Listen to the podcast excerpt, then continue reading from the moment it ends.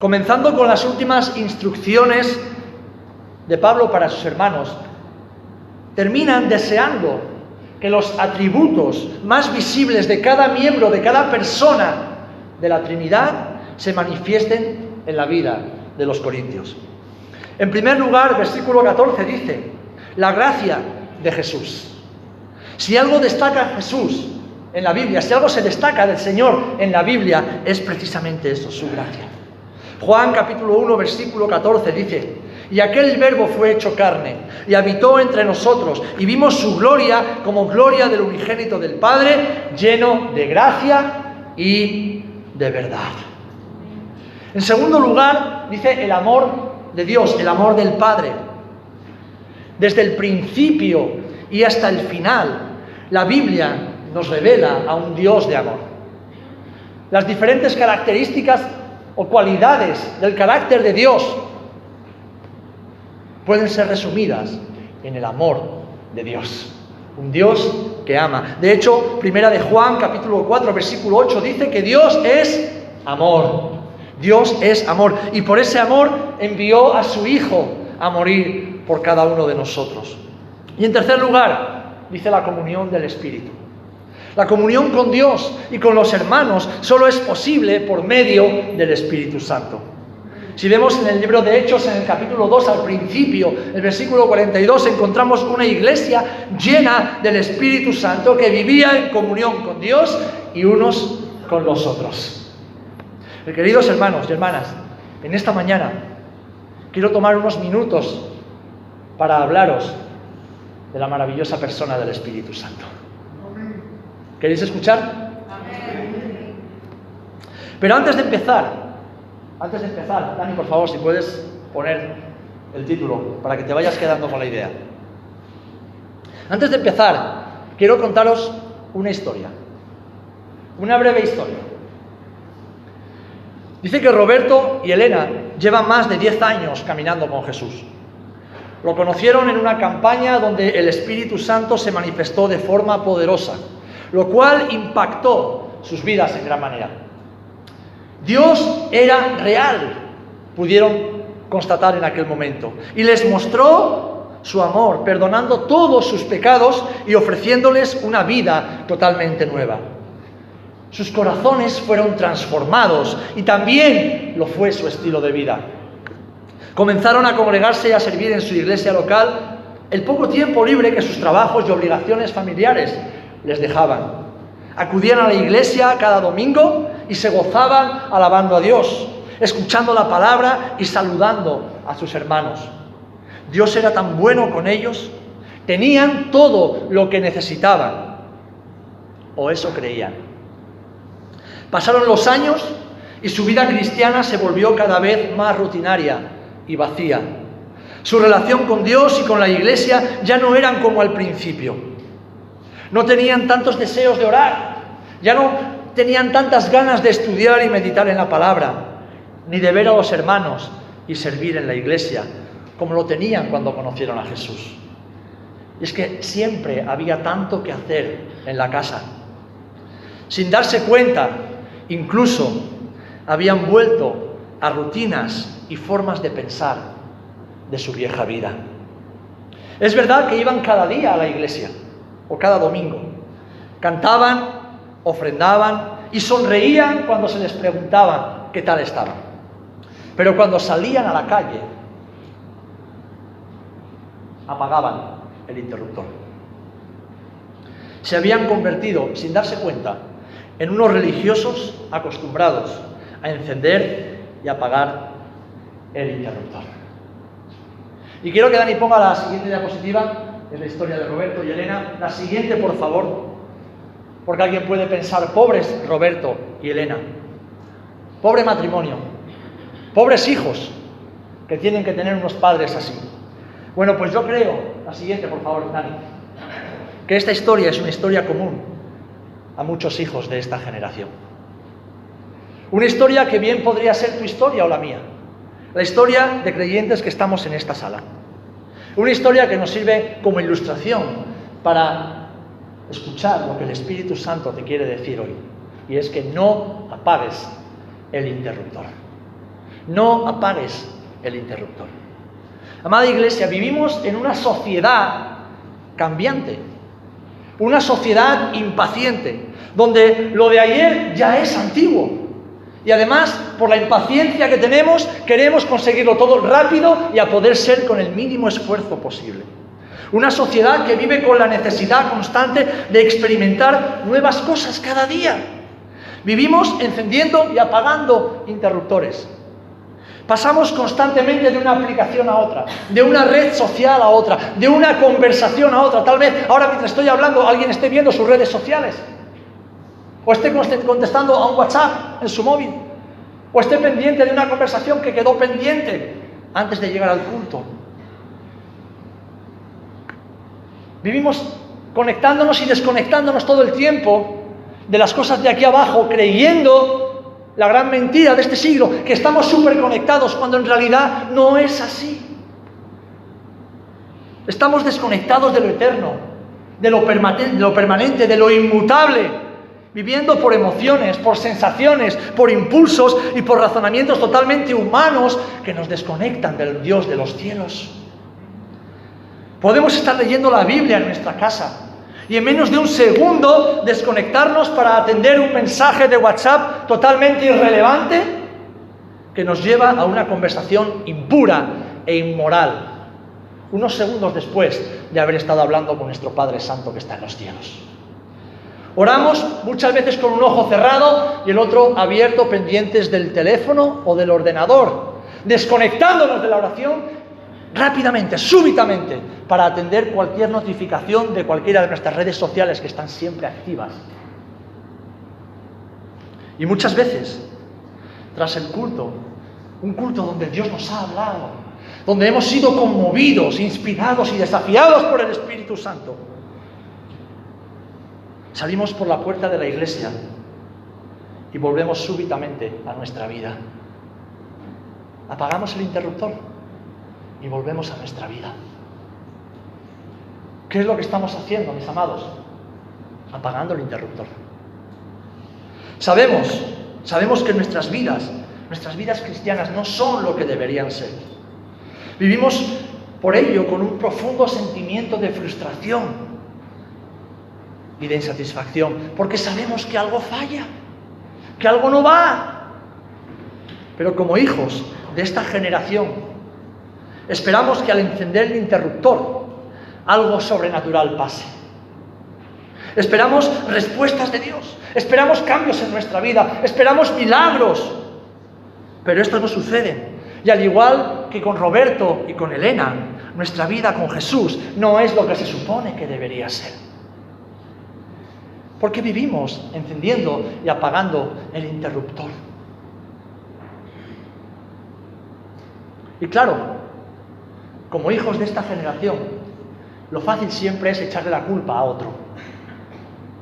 A Dios no se la podemos echar porque sabemos que no la tiene, pero se la echamos a las circunstancias, se la echamos a la familia a la cual hemos nacido, al entorno de amigos con los cuales hacemos cosas que no deberíamos hacer, al trabajo que nos tiene demasiado ocupados, a la mujer o al esposo que no nos ayudan siempre en nuestro crecimiento espiritual, echamos la culpa a la iglesia, a los pastores, a los ministerios, a los hermanos con los que no siempre sabemos llevarnos bien. Le echamos la culpa a todo el mundo, sin darnos cuenta de que el único que tiene poder para encender o apagar el interruptor en mi vida soy yo. El único que determina mi historia, mi relación, mi intimidad con el Espíritu Santo soy yo. Y tú eres tú. Yo no puedo escribir tu historia con el Señor. Esa historia la escribes tú. Yo escribo la mía. Cada día. Páginas, o párrafos, o capítulos. Pero yo escribo la mía, tú escribes la tuya. Ahora bien, ¿de qué interruptor estoy hablando, hermanos? Creo que ya habéis pillado un poquito la analogía. Pues de la comunión con el Espíritu Santo de la comunión con el Espíritu Santo. ¿Le puedes dar la siguiente, por favor? El interruptor de la comunión con el Espíritu Santo. Porque sabéis, hermanos, como hijos de esta generación superficial y hedonista, que quiere tenerlo todo controlado, vivimos desconocedores desconocedores, perdón, y gran parte de nuestro tiempo desconectados de la fuente de nuestra vida, que es el Espíritu Santo. Y alguno me podrá decir, pastor, no diga eso, llevo muchos años en la iglesia, llevo años estudiando la Biblia, llevo años acumulando conocimiento de Dios, sí, sí, conocimiento teológico, pero ¿estás conociendo verdaderamente a Dios? Porque si hay que estar animándote todo el tiempo a que ores, a que leas la palabra, a que te congregues, a que vengas a la oración, a que sirvas en la iglesia, a que prediques el Evangelio, realmente es que no conoces a Dios. Porque quien conoce a Dios es transformado. Amén. Quien vive una historia de amor intensa, personal, íntima con Jesús cada día por medio del Espíritu Santo, su vida es transformada es cambiada, no puede ser la misma. Podemos tener mucho conocimiento teológico de Dios, pero no tenemos ni idea de quién es Dios. ¿Por qué? Os voy a poner una ilustración sencilla. Tú puedes ir al desierto del Sáhara y poner unos cuantos kilos de arena del desierto del Sáhara en esta caja. y volver a casa y decir a tus amigos que son tanto más ignorantes que tú, conozco el desierto, soy un hombre del desierto. ¿Por qué? Porque me han traído una caja con arena del desierto. perdona, tú no tienes ni idea del desierto. Sí, sí, yo tengo arena del desierto aquí dentro. ¿No? Tú, tú tienes un trocito ínfimo de lo que contiene el desierto. Pero tú no conoces las tempestades del desierto. Tú no conoces la furia del viento del desierto. Tú no conoces cómo cambia la fisonomía del desierto en pocas horas después de una tormenta de arena capaz de enterrar una ciudad entera. Tú no conoces las altas temperaturas del desierto, ni las gélidas temperaturas durante la noche. No, no. Tú tienes un poquito de lo que el desierto contiene en una caja y crees conocer el desierto. Pues nos pasa exactamente igual con el Señor y con el Espíritu Santo. Hemos acumulado cierto conocimiento de Dios por muchos libros que hemos leído, estudios que hemos hecho, y decimos, conozco a Dios, conozco a Dios. Pues déjame decirte, con humildad y con amor, que no conoces a Dios. Porque si conocieras a Dios, tu vida sería muy diferente de la que es. Si conocieras al Espíritu Santo de Dios, ese Dios que no se puede meter en una caja, en tu caja, tu vida sería muy distinta de lo que es. Tu vida sería completamente distinta de lo que es. Amén.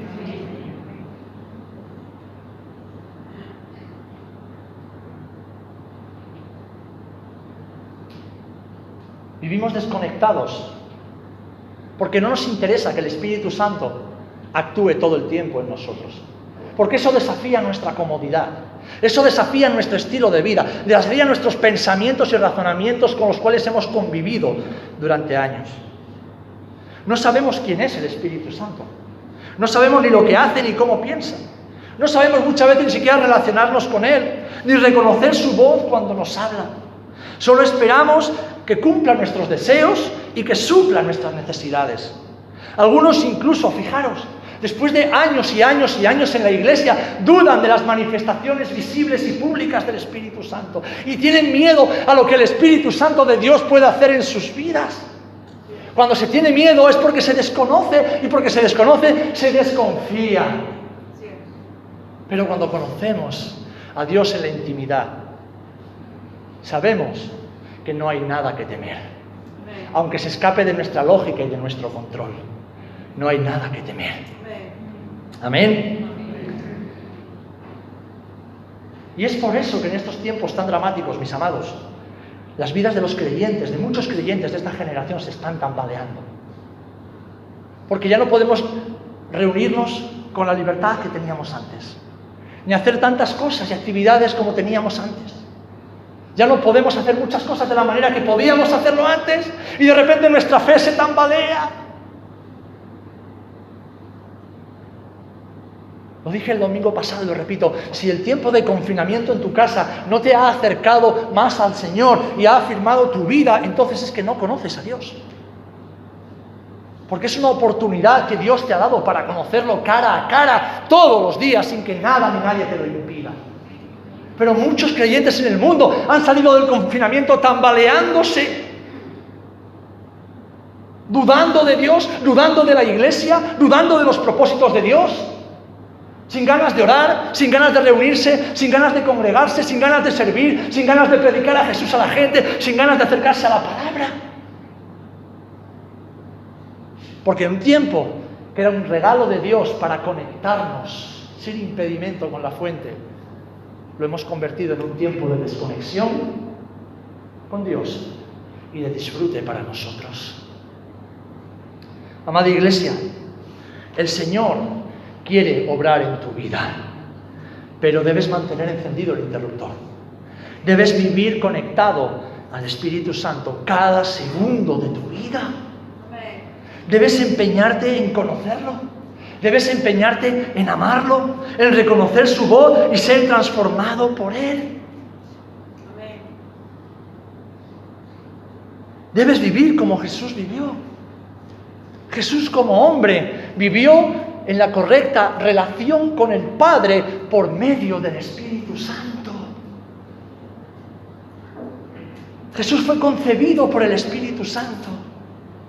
Pero Jesús comenzó su ministerio público siendo bautizado para hacer toda justicia y siendo lleno del Espíritu Santo. Y Jesús fue llevado al desierto en el poder del Espíritu Santo. Y Jesús fue traído del desierto en el poder del Espíritu Santo. Y Jesús vivió toda su vida en el poder del Espíritu Santo, porque Jesús sabía quién era el Espíritu Santo. Y como hombre era conocedor de su dependencia del Espíritu Santo. Él no tuvo el ser igual a Dios como cosa a que aferrarse, sino que se despojó a sí mismo para ser hecho semejante a ti y a mí. Hombre débil, hombre de carne y hueso, sujeto a toda tentación y prueba. En todo fue tentado, pero sin pecado. ¿Por qué? Porque dependió del Espíritu Santo. Porque vivió aferrado al Espíritu Santo. Porque caminó con el Espíritu Santo. ¿Cuántas veces decimos, soy cristiano? ¿Y qué significa ser cristiano? Ser discípulo y por lo tanto imitador de Cristo. Imitemos a Jesús viviendo con el interruptor conectado todo el tiempo. ¿Cuántos dicen amén a eso? Porque hermanos, el Espíritu Santo es Dios. El Espíritu Santo es tu Dios. Es tu Dios. Es más, si no fuera por el Espíritu Santo, tú no podrías acercarte a Jesús para que Jesús te presente puro, santo y sin mancha delante del Padre. Es por medio del Espíritu Santo que tenemos acceso directo al Hijo para que el Hijo que intercede por nosotros nos acerque al Padre. Pero no conocemos al Espíritu Santo. Porque cuando termina este tiempo, salimos por esa puerta, desconectamos y hasta el próximo domingo. ¿Quién es el Espíritu Santo? Es Dios. Ahora déjame volver a la caja. Si el Espíritu Santo es Dios, ¿puedes meter a Dios en una caja? ¿Puedes meter a Dios en tu caja? ¿Puedes meter a Dios en esta frente tan dura que tú y yo tenemos? ¿Puedes meter a Dios en este corazón tan duro que tú y yo tenemos? Porque el hecho de que conozcamos algo del Espíritu Santo no quiere decir que conozcamos al Espíritu Santo. En absoluto. Así que para poder saber quién es el Espíritu Santo, lo primero que debemos hacer es hacernos de nuestra caja. Porque nuestra caja es nuestro orgullo. Orgullo de cristianos, de buenos cristianos, que diezman, ofrendan y van al culto cada domingo. Es nuestro orgullo de tal vez saber que hemos nacido en una familia cristiana. Es nuestro orgullo de tal vez saber que ostentamos una responsabilidad en la iglesia. Es nuestro orgullo de saber que hay personas que han venido al conocimiento de Jesús gracias a nuestra predicación. Debemos deshacernos de nuestros miedos, de nuestras inseguridades, de nuestras dudas, de nuestros esquemas mentales. Debemos deshacernos de nuestra caja, porque Dios no cabe en tu caja. El Espíritu Santo que es Dios no cabe en tu caja y no cabe en mi caja. Así que, ¿quién es el Espíritu Santo? La siguiente, Dani, por favor. ¿Quién es el Espíritu Santo? Bueno, voy a intentar resumirlo en unos pocos minutos. Me faltarían 5.000 millones de años para poder explicarlo bien, pero creo que para esa hora el Señor habrá venido y estaremos todos con Él. El Espíritu Santo es Dios. ¿Cuántos dicen amén? Él es la tercera persona de la Trinidad y no tercera porque sea menos, sino porque así ha sido revelado en la Escritura. El Espíritu Santo no es una fuerza, ni es una energía, ni es fuego, ni agua, ni viento, ni aceite, aunque estos sean símbolos que la Biblia usa para hacernos comprender cómo actúa y lo que hace en nosotros. Él es Dios. Él es el único y sabio Dios del cual nos habla Pablo a los Efesios. El Espíritu Santo estaba en la creación junto al Padre y junto al Hijo. En el Génesis 1 dice que Dios creó los cielos y la tierra. Y en el 2 dice que el Espíritu Santo se movía sobre la faz de la tierra. Él es agente creador junto con el Padre y junto con el Hijo. Él es quien dio aliento de vida a los primeros seres humanos. Génesis 2. Eh, entonces Dios formó al hombre del polvo de la tierra y salió y sopló, perdón, en su nariz aliento de vida y fue el hombre un ser viviente. Es decir, sopló ruaj, sopló espíritu. ¿Y qué espíritu es el que da vida al ser humano? El Espíritu Santo. Solo el Espíritu de Dios puede dar vida al alma y al espíritu del ser humano.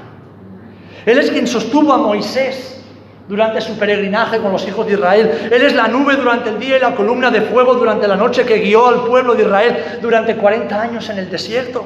Él es quien vino sobre el rey David y no lo abandonó ni un solo día de su vida. Primera de Samuel 16:13 dice que Samuel tomó el cuerno de aceite y lo ungió en medio de sus hermanos y desde aquel día en adelante el Espíritu del Señor, el Espíritu Santo vino sobre David. Y esto es maravilloso porque esto no pasaba así en el Antiguo Testamento. En el Antiguo Testamento el Espíritu Santo venía, ungía, daba profecía o daba fuerza, poder, capacidad y luego volvía. Pero sobre David dice que el Espíritu se posó y nunca más lo abandonó. Él es quien inspiró, fortaleció y habló a los santos profetas que trajeron todo el consejo de Dios al mundo. Es quien mostró la resurrección de la nación de Israel al profeta Ezequiel en la visión del Valle de los Huesos Secos, Ezequiel 37, y quien lo transportó de un lugar a otro para ver lo que Dios iba a hacer en la Nueva Jerusalén. Él es quien le dio visión de los tiempos finales al profeta Daniel. Pero también es el que estuvo en el foso de los leones con Daniel y en el horno de fuego con Shadrach, Mesach y Abednego, amigos de Daniel. Él es quien llenó del Espíritu, llenó de Dios a Juan el Bautista, aun cuando todavía no había nacido. Y su madre, Elizabeth, fue consciente y fue llena del Espíritu Santo también. Él fue quien hizo concebir a una joven virgen, el que sería el Mesías y Salvador del mundo. Él es quien llenó de poder a Jesús durante toda su vida para que pudiese cumplir la obra que el Padre le había encomendado. Él es quien descendió sobre la iglesia el día de Pentecostés para transformar a unos hombres y mujeres acobardados, unos hombres y mujeres dubitativos en la gloriosa iglesia que después de dos mil años sigue predicando el Evangelio de Jesús. Es el Espíritu Santo. Él es quien hizo levantarse al cojo cuando le pidió una limosna a Pedro y Pedro no le dijo, no tengo ni oro ni plata, lo que tengo te doy, te doy el Espíritu Santo de sanidad. Y el cojo se levantó. Él es quien mostró a Juan, al apóstol Juan, el cielo nuevo y la tierra nueva y la nueva Jerusalén celestial, Apocalipsis 21. El Espíritu Santo es quien ha guiado y sigue guiando a los pecadores al arrepentimiento durante dos mil años. Durante dos mil años. Si tú viniste a Cristo, no fue por tus buenas obras, no fue por tu familia, no fue por el que te predicó, ni porque eras un hombre o mujer ya dispuesta a ser salvo. No, fue porque el Espíritu Santo vino a tu vida y te convenció de que eras una pecadora y un pecador. Y lo hizo con tanto amor lo hizo con tanta gracia, con tanta misericordia, que no te pudiste resistir a su voz. Eso lo hizo el Espíritu Santo. Él es la promesa cumplida de Jesús. Juan 14, 16 en adelante dice, yo rogaré al Padre y os daré otro consolador para que esté con vosotros para siempre. El Espíritu de verdad, al cual el mundo no puede recibir porque no lo ve ni lo conoce, pero vosotros lo conocéis porque mora con vosotros y estará en vosotros. Esa es la promesa cumplida de Jesús porque Él vino. Pero es la promesa cumplida del Padre también porque el Padre prometió enviar a su Espíritu sobre toda carne. Hechos 1, 4 y 5 dice que estando juntos Jesús les mandó que no se fueran de Jerusalén, sino que esperaran la promesa del Padre. Lee Joel capítulo 2. La cual les dijo, oísteis de mí, porque Jesús confirmó esa promesa. Porque ciertamente Juan bautizó con agua, mas vosotros seréis bautizados con el Espíritu Santo dentro de no muchos días. Esa es la promesa del Padre después de muchas generaciones. Él es como el ardiente fuego que consume toda hojarasca e impureza en nuestras vidas. Pero también es como el impetuoso torrente que nos lava y, como bien decía Juan, calma nuestra sed. Él es el silbo apacible que escuchó el profeta estando en la cueva. Dijo, ¿dónde está el Señor? En el silbo apacible.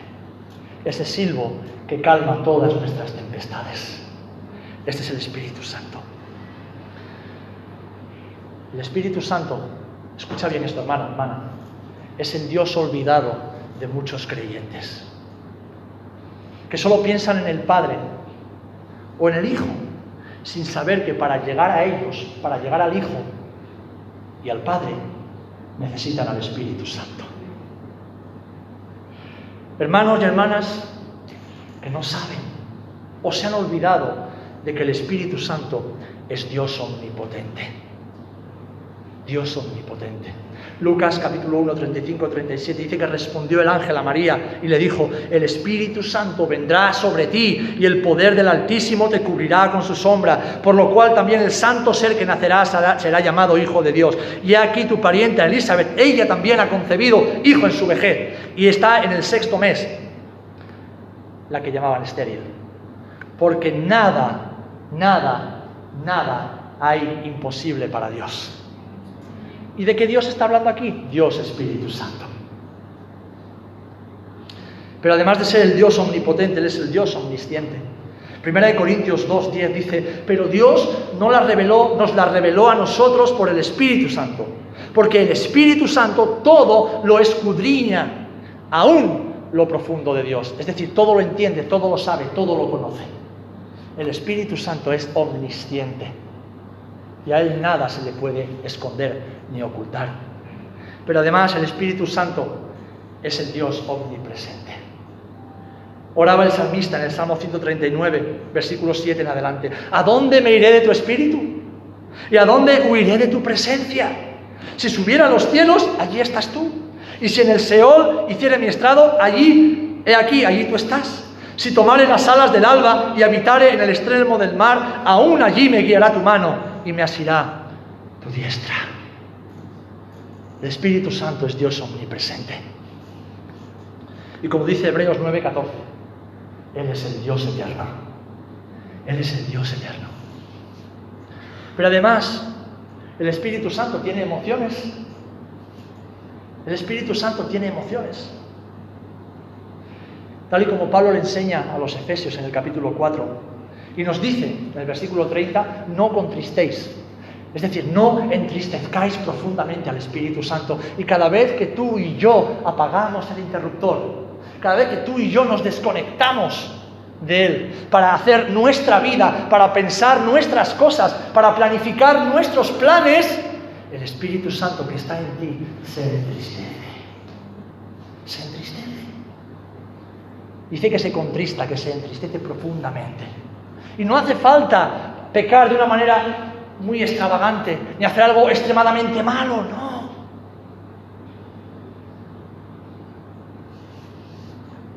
Cuando no reconocemos la presencia del Espíritu Santo en nuestras vidas, Él está triste. Él se entristece. Porque Él tiene emociones. Tú y yo fuimos creados a su imagen y semejanza. Y si tú y yo tenemos emociones es porque Él tiene emociones. Pero es que además Él tiene voluntad propia. Y decide, por ejemplo, a quién dar determinados dones y a quién darle otros. Podéis verlo en 1 Corintios 12, versículo 11, dice, pero todas estas cosas, hablando de los dones, las hace uno y el mismo Espíritu, repartiendo a cada cual en particular, como Él quiere. El Espíritu Santo tiene una voluntad para tu vida. Por eso tienes que darle una patada a tu caja que es donde tú tienes encerrado a Dios para no hacer su voluntad y hacer la tuya. Él es quien llama a sus escogidos. Él es quien llama a los hombres y mujeres al ministerio, al supremo llamamiento. Él es quien llama. Él llama a los pecadores al arrepentimiento. Él llama a los hombres y a las mujeres al ministerio. Dice que estaban los apóstoles en Antioquía ministrando al Señor y ayunando y les dijo el Espíritu Santo, apartadme a Bernabé y a Saulo para la obra a que los he llamado. Es el Espíritu Santo.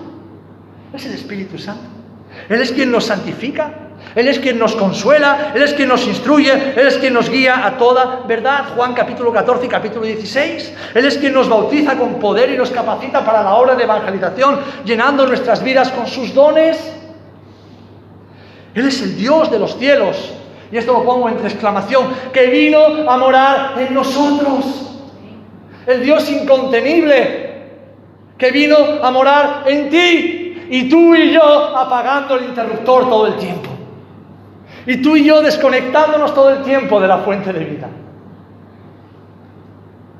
Sencillamente porque no conocemos a Dios, ya que no conocemos al Espíritu Santo. Si conociéramos al Espíritu Santo, no nos desconectaríamos ni un solo segundo, porque nos daríamos cuenta del peligro en el que estamos. Porque sin Él no somos nada. Sin el Espíritu Santo estamos muertos. Estamos muertos. Pero en cambio tú y yo, agarraditos a nuestra caja, agarraditos a lo que creemos que sabemos. Pero piensa por ello en un momento, mis amados hermanos. El incontenible, el eterno, el santo y majestuoso Dios de los cielos, que dice que los cielos de los cielos no lo pueden contener, viviendo dentro de ti, viviendo dentro de ti. ¿Te lo puedes imaginar? Si te lo puedes imaginar es que lo estás pensando mal, porque no se puede imaginar algo así. No tiene sentido, no tiene lógica, no tiene ninguna lógica, no tiene explicación humana. Pero así como la encarnación es un misterio, también el que Dios incontenible se contenga en uno de nosotros. Y por eso le damos gloria en este momento. ¿Hasta qué punto, mis amados? ¿Hasta qué punto el Señor ama a su creación? Que no solamente sacrificó a su Hijo para que pudiéramos volver a tener una relación de intimidad con el Padre, sino que además no dudó en vivir dentro de nosotros para derribar toda barrera de separación. Toda barrera de separación. Para que se pudiera cumplir lo que Jesús dijo, sed uno con el Padre y entre vosotros como el Padre y yo somos uno. Si no es por medio del Espíritu Santo, eso no es posible. Pero es posible que tú y yo seamos uno con el Padre y con el resto del cuerpo, porque el Espíritu Santo mora en mí y mora en ti. Así que el Espíritu Santo derriba toda barrera de separación entre los hijos y entre los hijos y el Padre. Él vino, Él ama tanto la intimidad con su creación. La ama tanto, tanto, tanto. La anhela, la desea tanto. Que dejó de morar entre los querubines del arca para morar en cada corazón. Con el único deseo de tener intimidad contigo y conmigo. Para vivir una vida constante de relación y sin interrupciones. Y hermanos, déjame aclarar algo.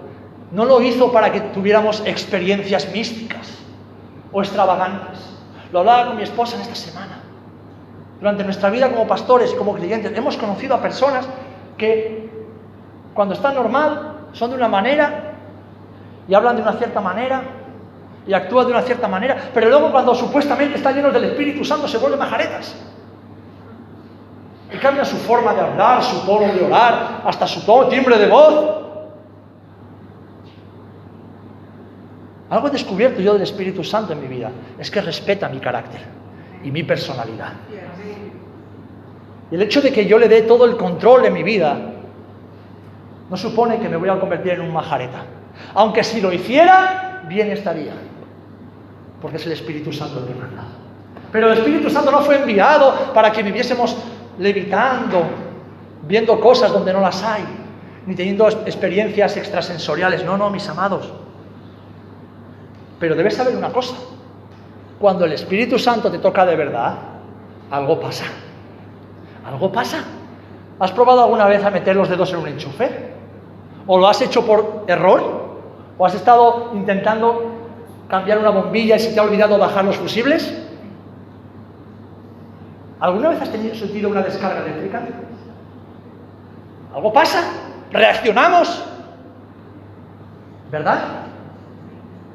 Pues cuando el Dios incontenible, el Dios de los cielos, que no es fuego, pero es mucho más poderoso que el fuego, que no es electricidad, pero tiene mucha más fuerza que cualquier tipo de electricidad, que no es agua, pero tiene más fuerza que cualquier torrente de aguas, viene sobre tu vida y sobre mi vida.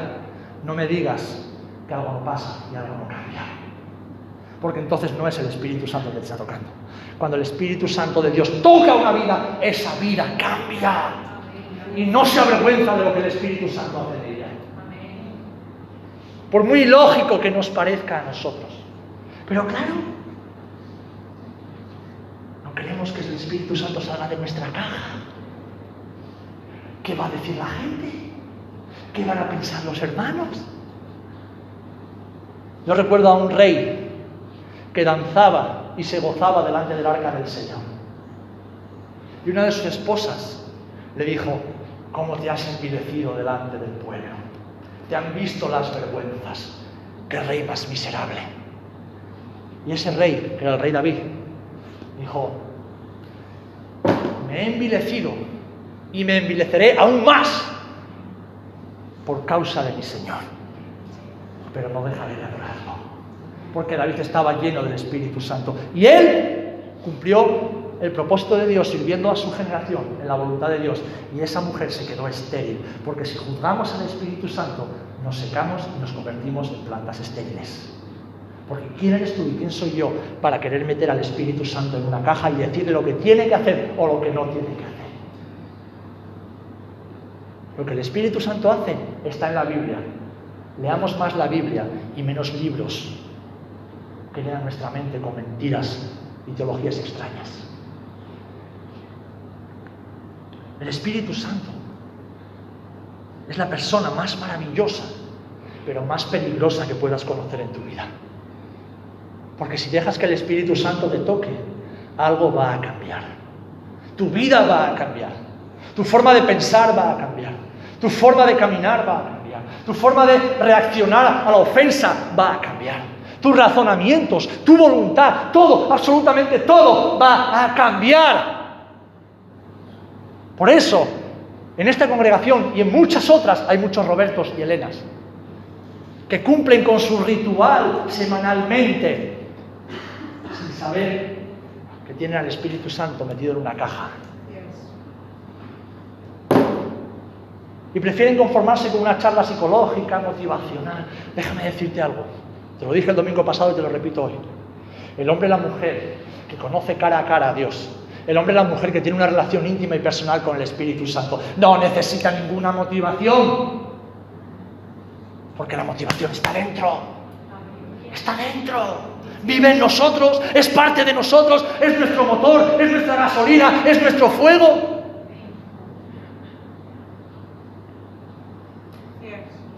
Y eso solo puede hacerlo el Espíritu Santo de Dios. Solo puede hacerlo el Espíritu Santo. he descubierto hace tiempo, pero en este tiempo lo estoy volviendo a, experimentar, que el Espíritu Santo es la persona más maravillosa que puedas conocer en tu vida, porque es Dios. Pero es la persona más peligrosa que puedas conocer en tu vida, porque el Espíritu Santo lo pone todo patas arriba en tu vida. Lo pone patas arriba en nuestra vida. Y si quiere decir, y si lo pone todo patas arriba, quiere decir que patas abajo estaba mal. El Espíritu Santo muchas veces descontrola nuestra vida. Y si la descontrola, quiere decir que nuestro control no era un control que agradaba a Dios. El Espíritu Santo lo sacude todo. ¿Y sabes para qué se sacude algo? Para que el polvo y el pecado que asedia nuestras vidas sea visible y pueda ser apartado de nosotros. Hermanos, en ocasiones vengo a este lugar y temo, porque el mismo Dios que mató a Ananías y Zafira, ese fue el Espíritu Santo, porque Pedro que dijo, has mentido a, Dios, a los hombres y al Espíritu Santo. Ese mismo Dios está aquí. Y algunos aquí vienen con pecado explícito en sus vidas. Vienen después de haber estado anoche haciendo lo que no debían y viviendo durante la semana de forma que no deben. Y porque creen que los hombres no lo vemos, Dios no lo ve. Pero déjame decirte que yo vengo aquí con temor y orando y intercediendo por tu vida cada domingo, porque si hay pecado no confesado y pecado no arrepentido, el mismo Espíritu de Dios que mató a Ananías y te puede matar a ti o me puede matar a ti. Porque Dios no cambia. Y Dios no es malo cuando hizo eso. Te estaba lanzando una advertencia. Hermano, hermana, te estaba lanzando una advertencia. No juegues. No juegues con una cajita. El Espíritu Santo es peligroso.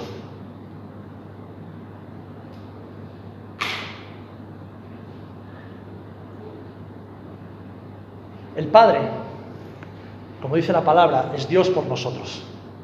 Amén. Si Dios es por nosotros, ¿quién contra nosotros? El Hijo es Dios en nosotros. Dios con nosotros. Es nuestro Emanuel. El Padre es nuestro Abba. El Hijo es nuestro Emanuel. El Espíritu es Dios en nosotros. Es Dios en nosotros. Él es nuestra vida. Y el Espíritu, que es Dios, sin ti sigue siendo Dios, pero tú sin Él no eres nada. No eres nada. Tú y yo sin Él no somos nada. No somos nada. Y se nos olvida que la palabra enseña que el juicio de Dios empieza por la casa de Dios. Queremos que Dios juzgue a los pecadores en el mundo. Pero Dios tiene que juzgar primero a los que han conocido su ley y la trasgreden. Y después a los pecadores que no se arrepientan. Hermanos, hermanas, no apaguemos el interruptor. No apaguemos el interruptor. No te vuelvas a desconectar del Espíritu Santo. Déjalo entendido siempre. Ponla, por favor, la, la última plantilla. No apagues el interruptor. No salgas por esa puerta y vuelves a tu vida como si nada hubiera pasado. Porque déjame decirte algo, hermano, déjame, esto no está aquí lo que tengo apuntado, el Señor me lo está diciendo ahora. Si tú después de haber escuchado esto no haces caso a la exhortación del Señor, puedes sentir, ser consciente de que juicio vendrá sobre tu vida. Y no lo digo para meterte miedo, lo digo para que te arrepientas. Porque tal vez te estás haciendo grandes pecados en tu vida, o tal vez sí, pero sencillamente has desconectado el interruptor y estás queriendo vivir tu vida como si el Espíritu Santo estuviera presente. Y de eso también tenemos que arrepentirnos. Hermano, déjalo siempre encendido. En el trabajo, en casa, en la playa, con tu familia, con tus amigos, donde quiera que estés, mantén la comunión con el Espíritu Santo. Cuando peques, vete corriendo hacia Él, háblale. Y Él te llevará al Hijo. Y el Hijo te presentará puro delante del Padre. Pero vive en comunión con el Espíritu todo el tiempo, cada segundo. Vive conectado a Él todo el tiempo. No te desconectes. Esa es una de las grandes desgracias de esta generación hiperconectada, pero completamente desconectada de lo eterno. Completamente desconectada. Es una tragedia. Hay muchos pastores que están todo el día con el móvil, muchos líderes de jóvenes, líderes de escuela dominical que están todo el día con el móvil. A mí me han venido a decir jóvenes, es que no puedo hablar con este líder porque está todo el día con el móvil. Pastor, me gustaría poder hablar con mi pastora o con mi pastor, pero es que cada tres segundos está mirando el móvil. Es una desgracia, es una tragedia. Hermanos, el Espíritu Santo no es una caja, ni lo que metemos en la caja. No es un juguete, ni nada que podamos manejar a nuestro antojo. El Espíritu Santo, escúchame bien, es Dios, es tu Dios. El Espíritu Santo es tu Dios. Y Él manda, Él gobierna, Él ordena, Él hace, Él deshace, Él pone, Él quita y tú y yo solamente nos gozamos de que Él lo haga. Él habla y nosotros callamos. Él habla y nosotros escuchamos, Él habla y nosotros obedecemos. El Señor quiere hablarte y quiere recordarte que esta mañana cuando te levantaste, el Espíritu Santo estaba contigo. Cuando te acuestes esta noche, el Espíritu Santo estará contigo. ¿Y cómo te vas a levantar mañana? Cuando vayas al trabajo mañana, el Espíritu Santo estará contigo. Cuando vayas en el coche, o cuando vayas a hacer la compra, o saques a los niños al parque, el Espíritu Santo estará contigo. Cuando estés con un amigo, con una amiga, tomando un café en una cafetería, aunque en estos tiempos no es muy recomendable, el Espíritu Santo estará contigo. Cuando te has tomado dos cervezas y te apetece una tercera, el Espíritu Santo está contigo.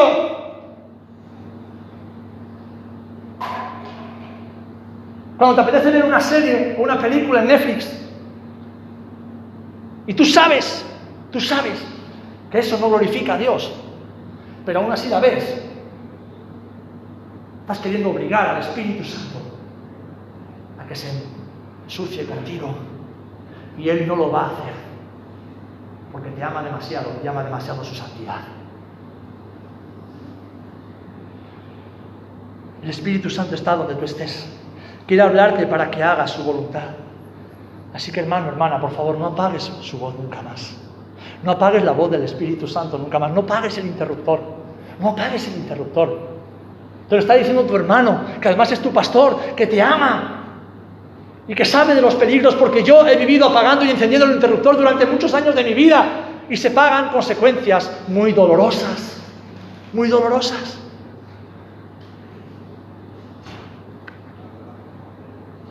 Muchos hombres y mujeres de esta generación se preguntan, ¿por qué no alcanzo las promesas de Dios? ¿Por qué no llega lo que Dios me ha prometido? Porque viven apagando el interruptor todo el tiempo, Viven con su corazón y su mente en sus cosas.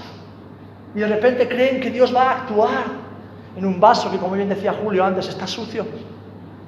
Un vaso que no está preparado y dispuesto para recibir todo lo que Dios tiene.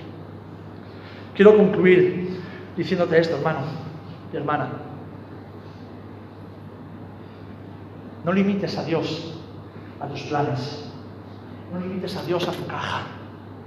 No limites a Dios a lo poquito que conoces de Dios, porque es que no tendríamos vidas suficientes para conocer a Dios, por mucho que estudiáramos la Biblia. No limites a Dios a tu forma de pensar. No lo limites, mi amado. Dale lo mejor de tu tiempo. Entrégale lo mejor, todo. Honralo, honra al Espíritu Santo y dale el control de tu vida. Dale el control de tu vida.